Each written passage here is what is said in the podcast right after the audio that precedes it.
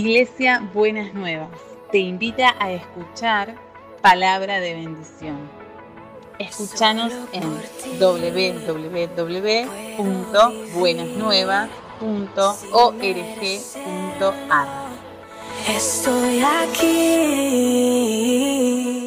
Vamos a comenzar leyendo en Primera de Pedro capítulo 2, versículo 4 al 10. La palabra en esta mañana es piedras vivas.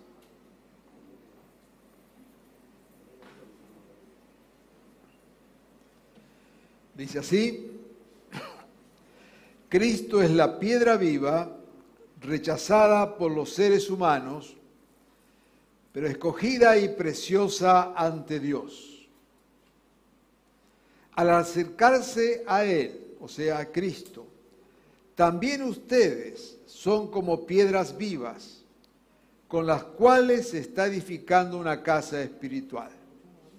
De este modo, llegan a ser un sacerdocio santo para ofrecer sacrificios espirituales que Dios acepta por medio de Jesucristo. Así dice la Escritura, pongo en Sión una piedra principal escogida y preciosa, y el que confíe en ella no será jamás defraudado. Para ustedes los creyentes, esta piedra es preciosa, pero para los incrédulos, la piedra que desecharon los constructores ha llegado a ser la piedra angular y también una piedra de tropiezo y una roca que hace caer. Tropiezan al desobedecer la palabra para la cual estaban destinados. Pero ustedes, ustedes, son linaje escogido, real sacerdocio, nación santa, pueblo que pertenece a Dios para que proclamen las obras maravillosas de aquel que los llamó de las tinieblas a su luz admirable. Ustedes antes ni siquiera eran pueblo, pero ahora son pueblo de Dios. Antes no habían recibido misericordia, pero ahora ya la han recibido. Amén. Venimos diciendo domingo tras domingo y no estamos diciendo nada nuevo, que son tiempos muy especiales lo que estamos viviendo. ¿No es cierto? Esta eh, pandemia que parece no tener fin ha,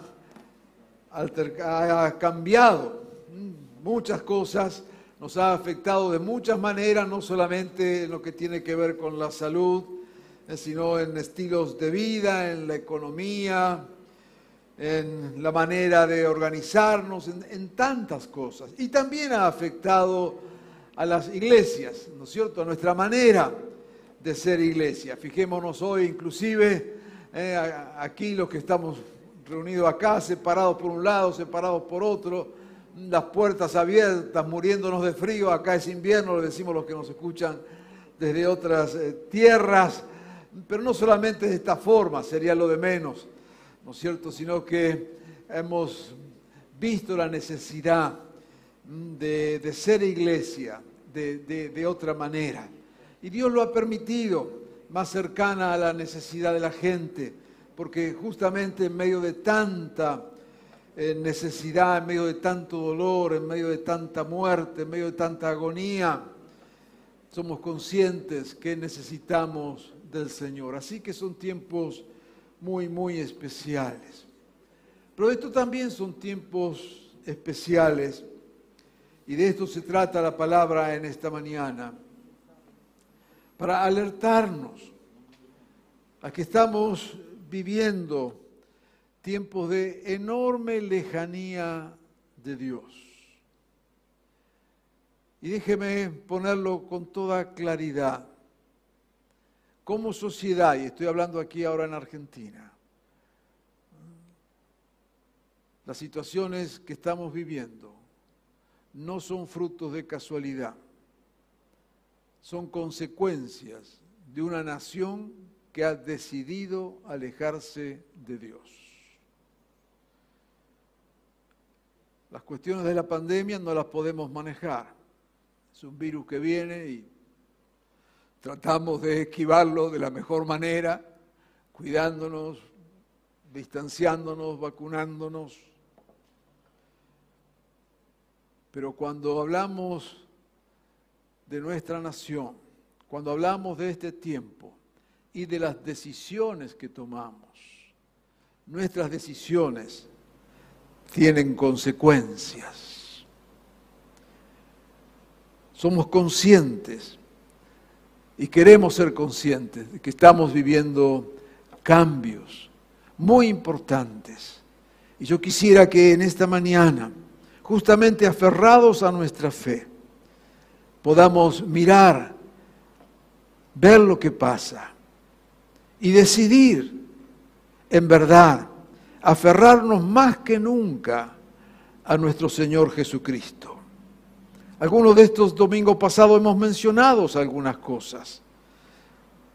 El año pasado, un investigador del CONICET, y esto ya lo hemos mencionado, el CONICET, para los que no son de Argentina, es una entidad del Estado dedicada a la investigación científica en las distintas esferas del conocimiento.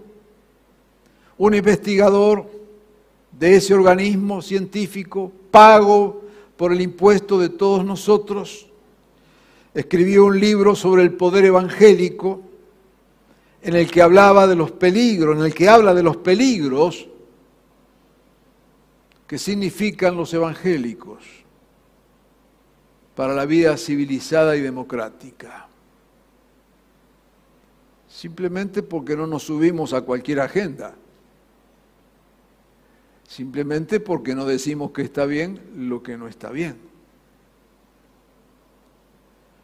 Hace un mes, aproximadamente, un grupo de mujeres periodistas financiadas, según ellas mismas dijeron, por organismos internacionales, donde entre otros el multimillonario Soros participa. Estas mujeres, periodistas de Argentina, publicaron un informe al mejor estilo nazi, señalando y marcando gente. Esto es lo que hacía el nazismo, Hitler. Cuando marcaba quién era judío, quién era gitano, y los ponían en el vecindario para que el vecindario los acusara y los matara. Pues usando el mismo estilo, marcaron a personas de la sociedad, entre ellos pastores y organizaciones evangélicas, dando no solamente los nombres, sino los datos personales, familiares, amistades, relaciones, con el solo fin de exponerlos a la vida pública.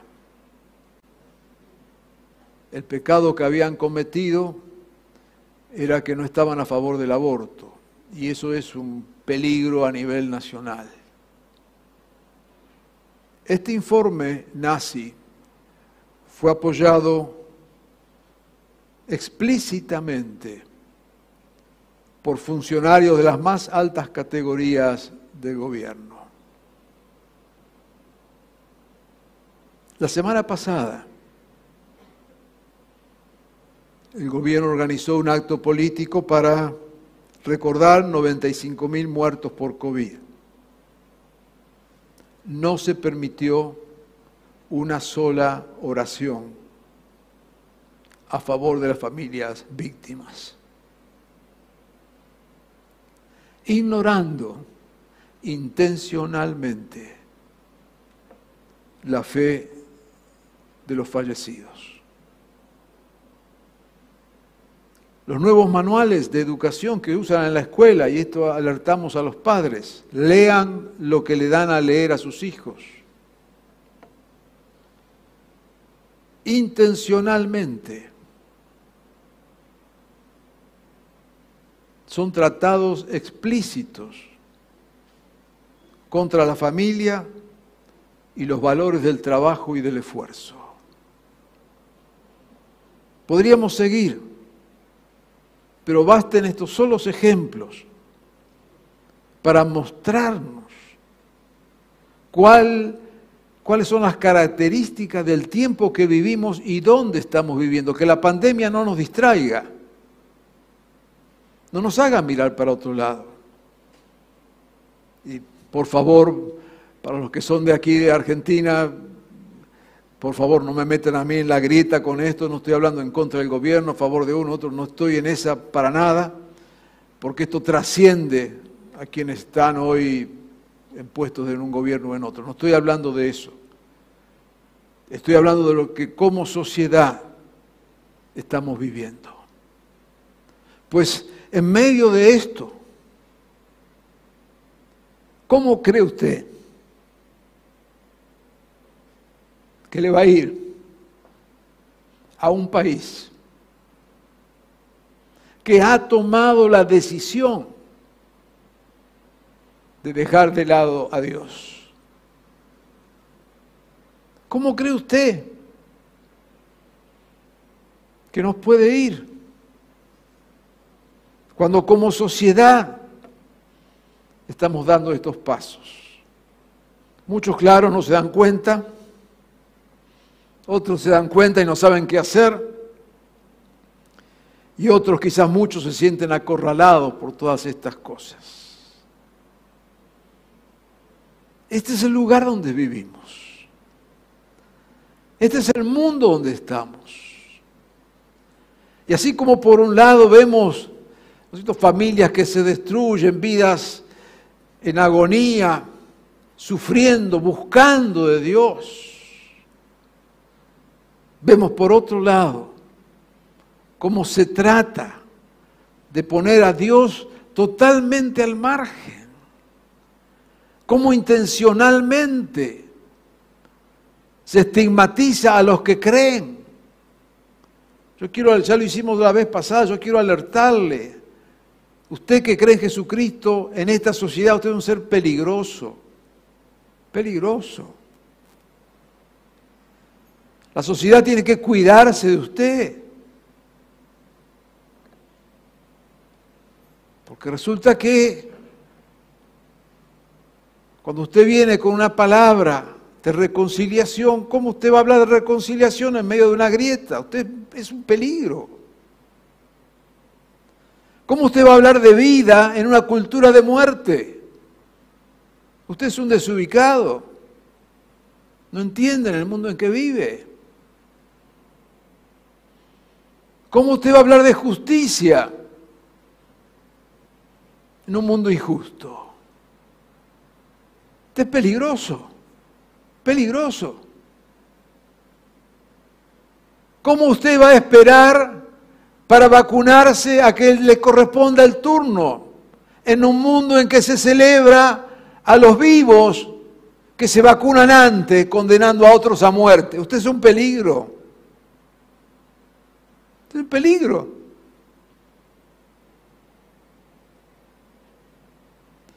Pues bien, cuando la palabra que hemos leído, Pedro la dirigía a un grupo de iglesias, era un grupo de cristianos que justamente estaban viviendo en ese tiempo una situación también muy especial. Eran despreciados, eran considerados peligrosos para el imperio, no por la fuerza que tenían, sino por las cosas que predicaban y que hacían. ¿Cómo van a llamar Señor a Jesús si solamente el emperador es el Señor? ¿Cómo van a adorar a Dios si solamente Nerón merece adoración?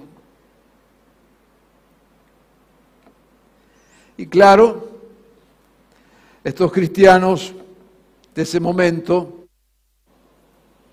sufrieron persecución, sufrieron exclusión, sufrieron el martirio, las calles de Roma se iluminaban con el cuerpo de cristianos clavados como teas prendido fuego para iluminar Roma. Porque según, entre otros, Nerón en su momento, habían sido culpables del incendio de Roma. Siempre que la iglesia quiso ser iglesia, siempre fue perseguida, hostigada, ninguneada, ignorada, siempre. Pero solo recuerdo una cosa. Fíjese en qué quedó el imperio romano y fíjese dónde está la iglesia después de dos mil años. En esa situación, en ese contexto de negación, de ninguneo, de acusación, de persecución, es cuando trae esta palabra. Yo quisiera desafiarle que en este día, muy brevemente, pensemos en esta palabra, en lo que Dios nos dice en este tiempo, donde más que nunca debemos ser testigos de su reino y donde más que nunca debemos aferrarnos al Señor. Comienza el texto diciendo, Jesús es la piedra viva, la piedra angular. Con esto comienza eh, Pedro el texto que hemos leído en esta, su carta enviada a cristianos viviendo estas situaciones, afirmando lo que Jesús es. Dice, Jesús es la piedra, y ahí habla de solidez viva, esa contradicción entre esa aparente contradicción, ¿no? Entre esa solidez, pero viva, que ha sido la piedra de ángulo. Jesús es este fundamento. Estos días estábamos eh, viendo perplejos toda la situación con este edificio allí en Miami que se desmoronó, se vino abajo. Y según dicen las investigaciones hasta el momento, la situación tuvo que ver con una cuestión de los fundamentos, de las bases, mal puestas, mal hechas, hechas no con las mejores formas y materiales de acuerdo a la corrupción, de acuerdo al terreno, pero en pocas palabras, se vino abajo, porque los fundamentos, las bases, no eran las que correspondían a ese lugar, a ese tipo de edificio, a ese tipo de suelo. Pedro dice, Jesús es la piedra del fundamento. En aquella época se han descubierto piedras fundamentales, piedras de base, de 17 metros de largo por 3 metros de ancho y 3 metros de alto. Enormes piedras. Por eso, edificios de aquella época, 2000 años, todavía están en pie. Y un edificio con 40 años se vino abajo. fundamentos. Y lo que Pedro dice, Jesús es el fundamento sólido que Dios ha puesto. Y dice inmediatamente, pero esta piedra es la que los edificadores desecharon. Le está diciendo y nos dice a nosotros, si queremos vidas sólidas, Jesús tiene que ser el fundamento. Y si queremos una sociedad y una nación sólida, Jesús tiene que ser el fundamento. Y si queremos familias sólidas, edificadas sobre fundamentos sólidos, Jesús tiene que ser el fundamento. ¿Cuál es el fundamento de tu vida? de tu familia. ¿Cuál es el fundamento de nuestra sociedad? Dice allí la palabra que esta piedra los edificadores la desecharon. Los constructores la pusieron de lado. ¿No es esto lo que estamos viendo? Con los ejemplos que mencioné al principio. ¿No es justamente esto lo que vemos? Que quienes edifican dejan de lado a Dios y piensan que pueden construir algo sólido sin tomar a Dios en cuenta. No nos equivoquemos. No hay nada que podamos edificar y que perdure si Jesucristo no está en la base. Como sociedad, como personas, como familias. Jesús es nuestra piedra angular. Y dice el texto, esta piedra que es preciosa, Jesús, el que confíe en Él jamás será defraudado. Poné tu vida, tu familia, tus proyectos sobre la base de Jesucristo y jamás serás defraudado. Es una decisión.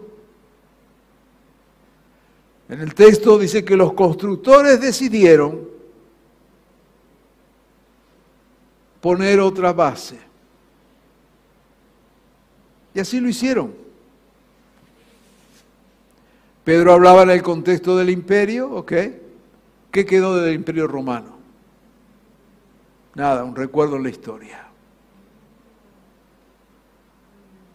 Pero aquellos pobres, perseguidos, ignorados e ignorantes que pusieron a Jesucristo como base de sus vidas,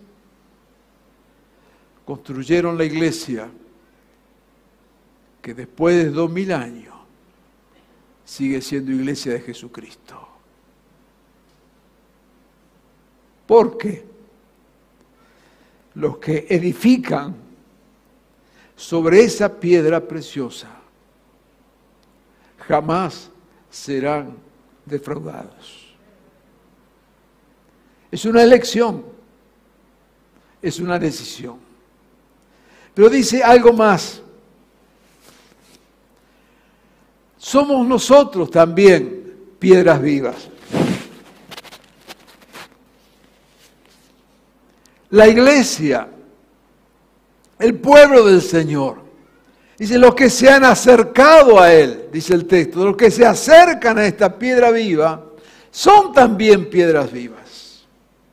Nos habla de solidez la iglesia, el pueblo de Dios, es una casa de piedras vivas, edificadas sobre la piedra que es Jesús. Y me gusta esta, esta manera de describirlo. Cuando edificas sobre Cristo, dice, cuando te acercas a Él, cuando edificas sobre Cristo, vos y yo también nos transformamos en piedras. Y da esta sensación, esta idea de algo eh, robusto, de algo duro, de algo firme. Cuando construimos en Jesucristo, nuestra vida no es ni papel, ni madera que se quema, ni hojarasca que se quema. Son piedras fortalecidas en la obediencia a Jesús. Son piedras, tu vida, mi vida, en medio de tantas debilidades cuando tomamos la decisión de edificar sobre las verdades de Jesucristo, no solamente lo hacemos sobre una base firme, sino que también nuestras vidas se hacen firmes, duras, rígidas, por la pura gracia del Señor. Ustedes, dice, son piedra viva al acercarse a Él. Para el mundo podrás ser nada, pero para Dios eres todo. Nada, como dice el texto, nada te apartará de su amor. Eres indestructible porque has tomado una decisión. Por eso es bueno que aprendamos a vernos como Dios nos ve. Y Él lo expresa ahí. Y lo dice con toda claridad, dice, ustedes, estas piedras vivas, ustedes, ustedes que están aquí, ustedes que están escuchando allí o viendo el culto donde fuera, ustedes que han tomado la decisión de edificar sobre Cristo, ustedes son piedras vivas, ustedes son, dice, un pueblo escogido. Eres parte de un proyecto divino. Eres parte de un plan de Dios. No eres fruto de una casualidad.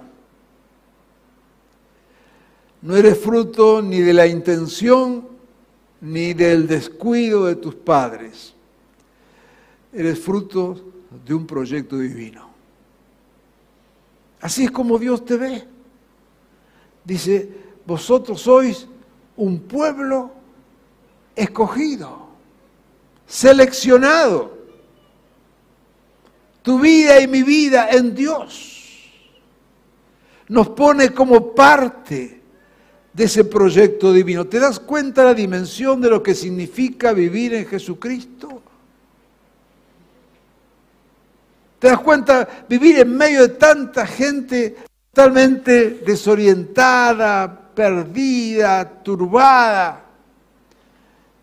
Y que vos puedas decir, ¿por qué he tomado esta decisión en Cristo? De ponerle a Él como mi base, de edificar sobre Él. Ahora me doy cuenta que soy parte de ese proyecto divino. Eres un pueblo escogido. Eres, dice, sacerdotes reales, sacerdotes. Como sacerdote la palabra ahí significa que estás ministrando, sirviendo a Dios y sirviendo al prójimo. Mira qué proyecto de vida, qué enorme desafío de poder ministrarnos unos a otros. Y es bueno que nos veamos de esta manera. Estábamos diciendo que en todo este tiempo estamos reviendo la manera de ser iglesia. Iglesia no es un grupo de privilegiados en la fe que pastamos acá en el púlpito y un grupo de gente que viene a escucharnos. Eso, si esa es la visión de la iglesia, estamos equivocados. Todos todos somos sacerdotes delante del Señor. Todos tenemos la dignidad divina de honrar a Dios y de ministrarnos, ayudarnos unos a otros. ¿Cuántos quizás de ustedes mismos que escuchan la palabra que están hoy aquí? Están porque hubo alguien que los invitó, porque alguien les llevó las buenas nuevas del Evangelio porque alguien oró por usted. Esto es ser iglesia. Entendernos como parte de ese proyecto de sacerdotes, donde ministramos unos a otros. Un pueblo que, como dice allí en Pedro, está llamado a vivir en santidad. No es santurronería, haciéndose el religioso, sino vivir una vida que intenta agradar a Dios. Somos piedras vivas en medio de un mundo de muerte. Somos piedras vivas que han decidido edificar sobre la roca en medio de un mundo que se deshace. Esto es ser hijo e hija de Dios. Somos llamados. Y me gusta esto que el texto, después de decir lo que somos, expresa el llamado.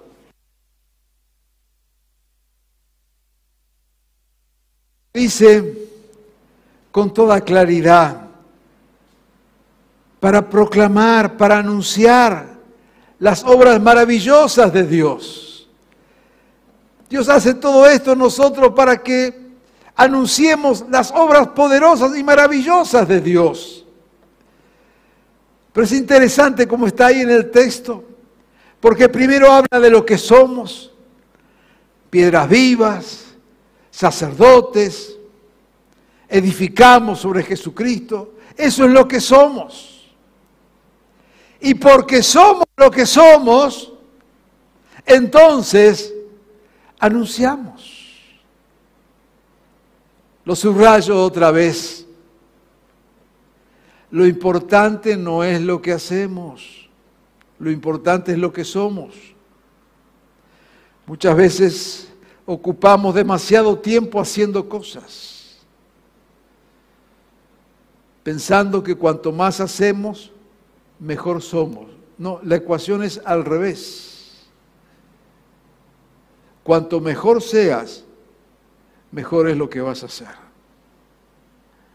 No es el activismo que muchas veces nos confunde, especialmente en la iglesia. No importa a cuántos cultos venís, no importa en cuántos ministerios estás, lo que importa es lo que sos, lo que tu vida es. Porque al fin y al cabo tu vida y mi vida hablará mucho más fuerte que lo que hacemos. Y pone allí entonces la importancia del ser. No somos predicadores del Evangelio. Debemos ser, y escuche bien la palabra, vividores, entendiéndose los que viven el Evangelio porque nuestra vida en Jesucristo será el testimonio más fuerte que podamos tener. Y nos recuerda estas piedras vivas en misión, que todos somos sacerdotes, todos, que tenemos distintos dones.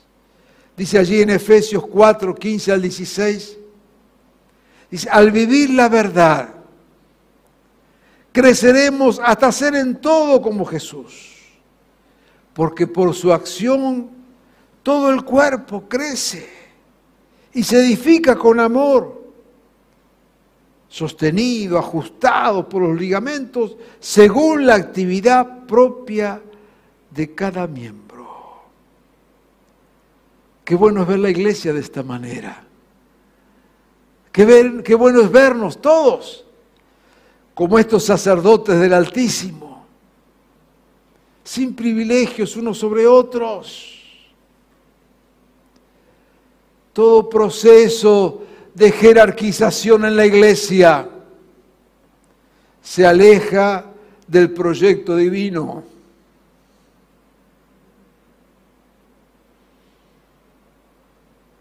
Esta palabra de Pedro rompe el monopolio del clero, de los especiales, de los apóstoles contemporáneos, profetas contemporáneos, padres contemporáneos, ungidos contemporáneos y cuánto título querrás ponerle ahí. Y esto no es que no reconocemos dones en ministerios, reconocemos gracias de Dios en unos y en otros, pero es la actividad propia de cada uno. Dios te llamó a ser parte de este cuerpo de piedras vivas. Y lo que Dios te ha dado, a los ojos humanos puede ser poco o mucho, no importa esa, esa mirada. Lo que Dios te ha dado es para bendición de tu vida y para que a través de tu vida bendigas a otros. No hay privilegiados en el reino. Hay distintas funciones. No hay personas especiales en el reino. Solamente dones diferentes. Y Dios nos llama a que en verdad vivamos esa plenitud de gracia. Amados, en este tiempo tan especial, Dios nos está convocando como piedras vivas. Hace algún tiempo atrás hablaba en un mensaje, y ya terminamos, de la épica del reino. Yo quisiera desafiarte a que retomemos esa épica del reino. Que dejemos de vivir en una religiosidad hueca, vacía, sin sentido, y vivamos esta fe en Jesucristo con toda radicalidad. No pongamos otro fundamento más que Cristo. Vivamos en la plenitud de Él y de su reino todos los días. Ministrémonos unos a los otros. Y en medio de este mundo hostil, seamos en verdad luz podamos tener un espíritu de servicio. Jesús dijo, estoy entre vosotros como el que sirve, sirviendo al prójimo, el mayor testimonio de la iglesia. Y lo está haciendo en este tiempo, porque justamente en este tiempo, donde los que seguimos la fe somos peligrosos, sin embargo, en este tiempo han acudido a las iglesias para repartir alimentos, porque sabe que ahí nadie se iba a robar nada, para repartir ayudas. Y la iglesia está, y hablo de los cristianos comprometidos con el Señor, sirviendo de una forma sacrificial. Por eso, al día de hoy en Argentina, hay más de 365 pastores y pastoras que murieron por COVID.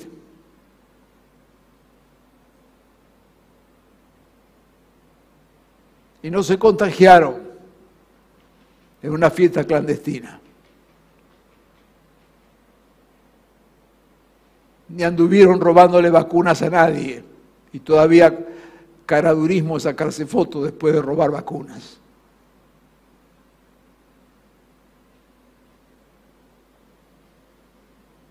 Porque los peligrosos cristianos son los que han estado distribuyendo comida desde el primer día de la pandemia. Se ha hecho en todos los lugares, se ha hecho acá y han estado en paradores, cobijando gente.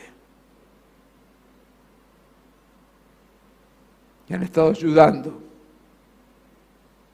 Y han estado aconsejando. Y han estado socorriendo.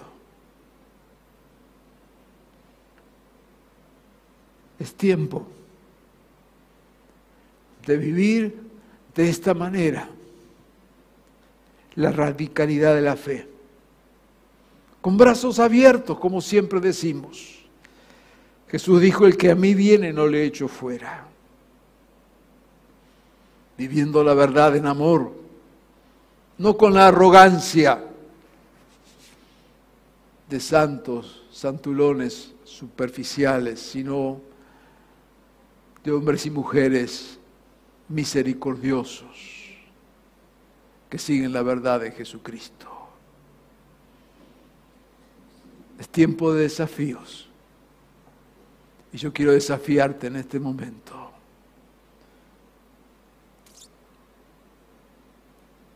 Más que nunca, edificar sobre la piedra inamovible. No te avergüences del Evangelio.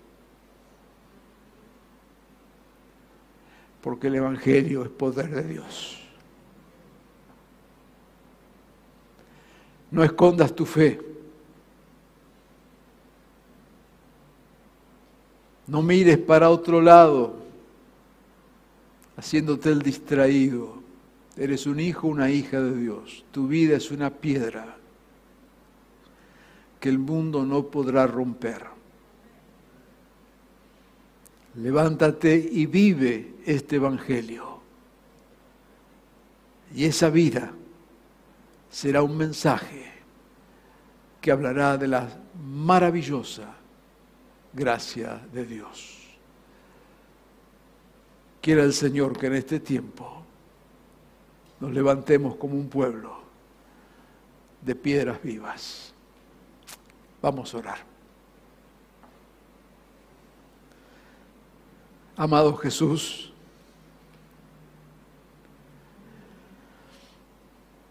qué bueno que es edificar sobre esa piedra, esa roca inamovible. Señor, venimos a ti humillándonos, pidiéndote perdón por esta sociedad que vive tan lejos de ti, que intencionalmente ha decidido darte la espalda y alejarse. Señor, es cierto que muchas veces se burlan, es cierto, Señor, que tratan intencionalmente de construir lejos de lo que es tu voluntad. Es cierto, Señor, que usan todos los medios, los medios de comunicación, la educación, las decisiones de gobierno, todo para construir lejos de ti. Pero Señor, te rogamos en este día que en este tiempo tu iglesia se levante como ese edificio de piedras vivas. Señor, bendice las familias que puedan ponerte a ti como fundamento. Señor, que las decisiones que tomemos te honren, que no nos dejemos llevar por la corriente, que no nos dejemos asustar, apabullar por los rugidos de estos leones pasajeros.